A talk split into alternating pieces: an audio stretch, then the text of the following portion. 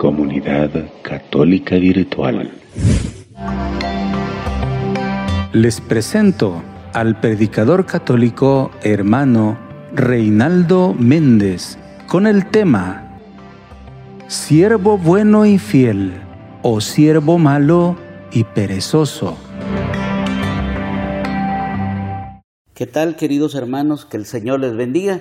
Les saluda su hermano Reinaldo Méndez en esta oportunidad compartiendo el tema siervo bueno y fiel o siervo malo y perezoso.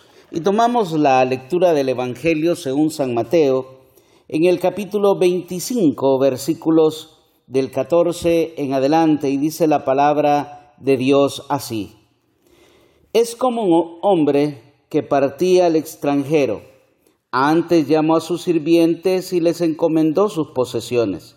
A uno le dio cinco bolsas de oro, a otro dos, a otro una, a cada uno según su capacidad, y se fue. Y inmediatamente el que había recibido cinco bolsas de oro negoció con ellas y ganó otras cinco. Lo mismo el que había recibido dos bolsas de oro ganó otras dos el que había recibido una bolsa de oro fue, hizo un hoyo en la tierra y escondió en el suelo el dinero de su señor.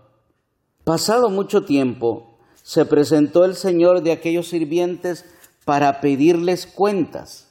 Se acercó el que había recibido cinco bolsas de oro y le presentó otras cinco, diciendo, Señor, me diste cinco bolsas de oro he ganado otras cinco. Su señor le dijo, muy bien, siervo bueno y fiel, si has sido fiel en lo poco, te pondré al frente de lo más importante. Entra a la fiesta de tu señor. Se acercó el que había recibido dos bolsas de oro y dijo, Señor, me diste dos bolsas de oro, mira que he ganado otras dos.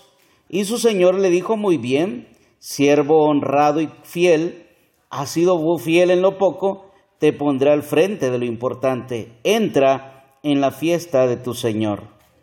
Se acercó también el que había recibido una bolsa de oro y dijo, Señor, sabía que eres exigente, que cosechas donde no has sembrado y reúnes donde no has esparcido. Como tenía miedo, enterré tu bolsa de oro, aquí tienes lo tuyo. Su señor le respondió, Sirviente malo y perezoso, si sabías que cosecho donde no sembré y reúno donde no esparcí, tenías que haber depositado el dinero en un banco, para que al venir yo lo retirase con los intereses. Quítenle la bolsa de oro y dénsela al que tiene diez, porque al que tiene se le dará y le sobrará y al que no tiene se le quitará aún lo que tiene. Al sirviente inútil, expúlsenlo las tinieblas de afuera, ahí será el llanto y el crujir de dientes. Palabra del Señor, gloria y honor a ti, Señor Jesús. En una ocasión, una hermana compartía un testimonio. Decía ella que había participado en un retiro espiritual y que había tenido una experiencia que había le había impresionado mucho y había marcado su vida. Y es que dice que en el segundo día de retiro, cuando ya todos se fueron a descansar, pues cada quien tenía su propia habitación. Y dice que uno, a eso de la una o dos de la madrugada, llegó una servidora de la comunidad a tocarle la puerta. Ella se despertó asustada preocupada porque, ¿y por qué me vienen a tocar la puerta a esta hora? Y dice que ella preguntó, ¿quién es? Soy yo, la hermana fulana, servidora. Hermanita le dice, Jesús te llama. ¿Cómo es eso? Dijo, Jesús te llama y quiere que vengas conmigo, te voy a llevar donde Jesús. Y ella le dijo, hermana, pero si esta hora, no importa, le dijo, es el Señor te llama. Y dice que ella le dijo, permítame hermana, me voy a cambiar, me voy a poner ropa, porque estaba en ropa de, de, dormir. Y entonces dice que le dijo la hermana, no hermanita, así como está, la llama el Señor. Y ella no tuvo otra cosa, dice que irse con la hermana en camisón, con ropa de dormir, su gorro y todas sus cosas que utilizaba. Dice ella con una gran pena y con una gran vergüenza. Y la llevaron a la capilla del Santísimo, donde estaba Jesús expuesto. Dice que esa experiencia para ella le marcó en el sentido que en cualquier momento el Señor nos puede llamar o el Señor nos podemos encontrar con el Señor. Sabemos nosotros que Jesús vendrá en una segunda ocasión en la parucía, ¿verdad? En los acontecimientos de los últimos tiempos, el Señor vendrá, ¿verdad? Y, y eso estamos seguros. ¿Cuándo? No sabemos, que vendrá si sabemos. O la otra es que nosotros vayamos con Él, que nosotros el Señor nos llame, ¿verdad? Nos muramos y vamos al encuentro con Dios. Pero la pregunta es si estamos preparados para cuando el Señor nos llame, para que Él nos pueda decir, siervo fiel, o nos diga, siervo malo y perezoso.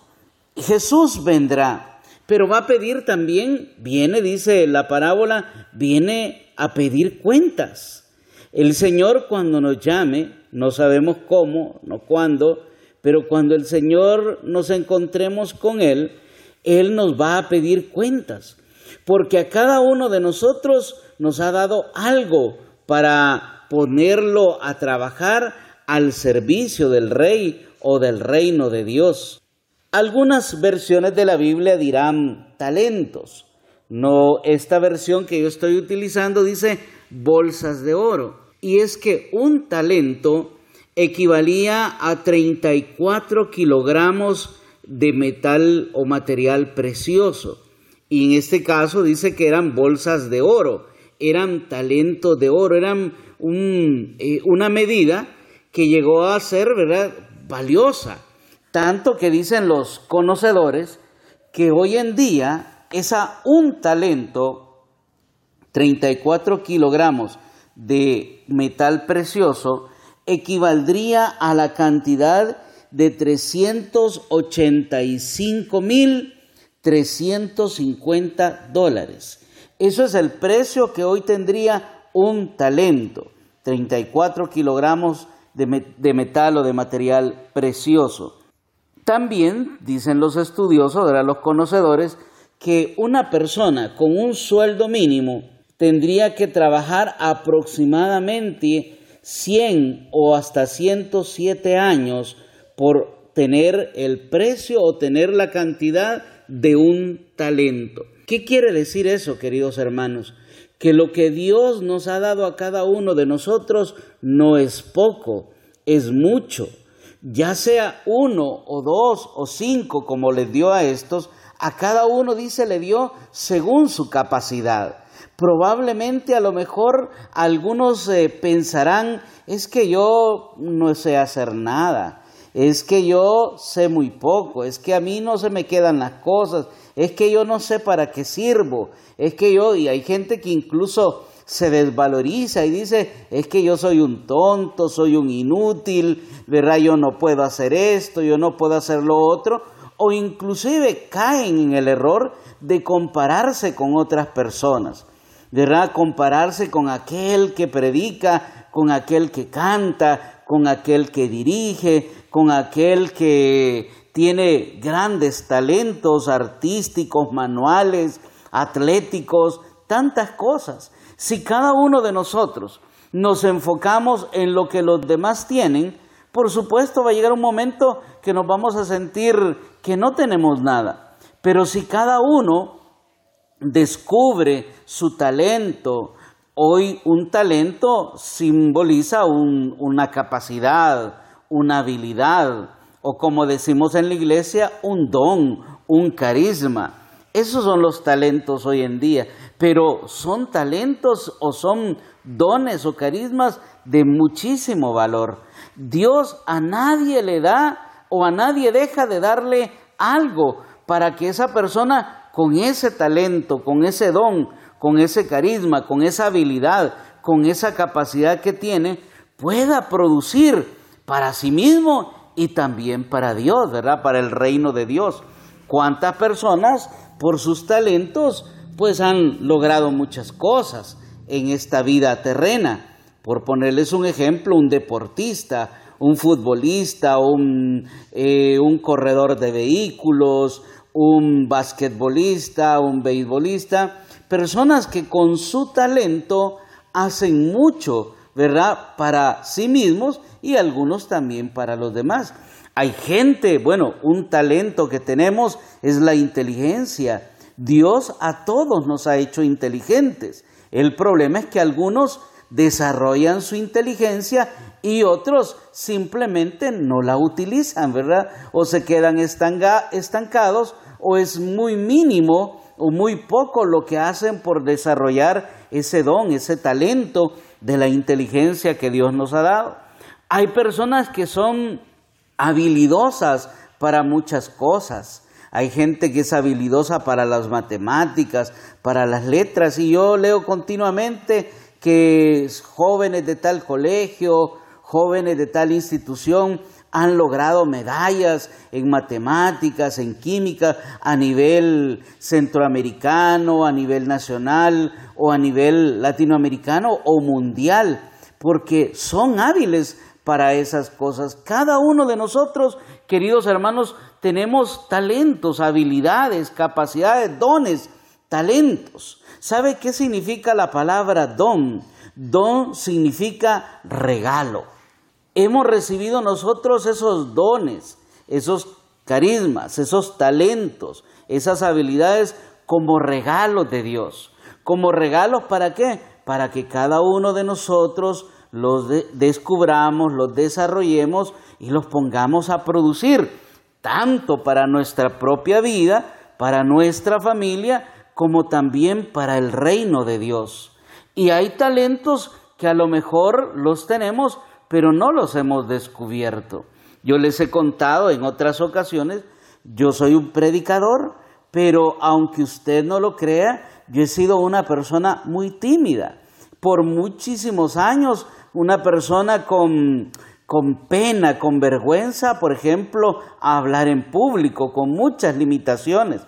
Pero el Señor ha desarrollado ese don, ha desarrollado ese talento, ¿para qué? Para que pueda servir al reino de Dios. Otras personas han recibido el talento, por ejemplo, musical o un don para la música, para tocar un instrumento, para cantar, para componer música, para eh, componer letras, para escribir letras cosas hermosas, gente que tiene un gran talento para la poesía, para las letras, para muchísimas cosas. Dios, queridos hermanos, a todos nos ha dado talentos y repito, no es poco lo que hemos recibido, es mucho, es de gran valor. Ahora la pregunta es, cuando el Señor venga, cuando el Señor nos llame, nos va a preguntar, ¿qué hiciste? ¿Qué hiciste con los dones, con los talentos, con las habilidades que yo te he dado? ¿Qué has hecho por ellas? ¿Has hecho algo? ¿Las has hecho producir? Y si las has hecho producir solo para ti o para los tuyos y no para el reino de Dios y no para la iglesia, para el camino del Señor. Es importante, queridos hermanos, que nos preparemos, que estemos nosotros alertas y que si en algún momento aún no hemos desarrollado, no hemos puesto a trabajar esos talentos que el Señor nos ha dado, como dicen, nos pongamos las pilas, ¿verdad? Nos despertemos y nos pongamos a trabajar para el reino de Dios. Mire cuánta gente que es habilidosa con sus manos y hacen manualidades, esos rosarios, esas camándulas, esas cadenitas. Yo admiro mucho las personas con ese talento manual que hacen con sus manos cosas preciosas, como por ejemplo a veces de semillas sacar o un rosario o sacar una cruz o hacer una cadena, tantas cosas preciosas. Uno va a las playas y andan los artesanos vendiendo collares de perlas, collares hechos de las de las conchas del mar, tantas cosas bellas y hermosas que el Señor nos ha dado.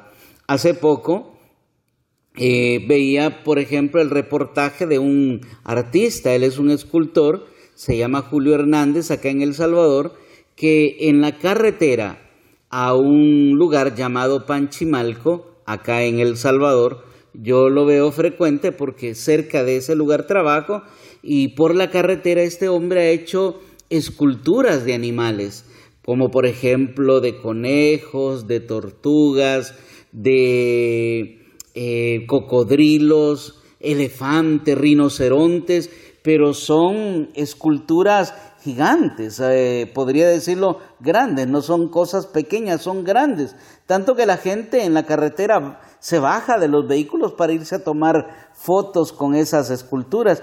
Y dice el reportaje, este hombre dice, Dios me dio un talento, y con ese talento he logrado sobrevivir y he, logrado también enseñarle a muchas personas.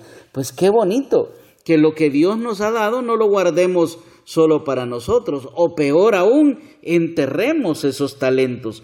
Al contrario, los pongamos al servicio de los demás, les enseñemos a otros. Acordémonos que nosotros ya vamos muchos, ya vamos quizás de salida y no hemos compartido ese relevo generacional a otras personas.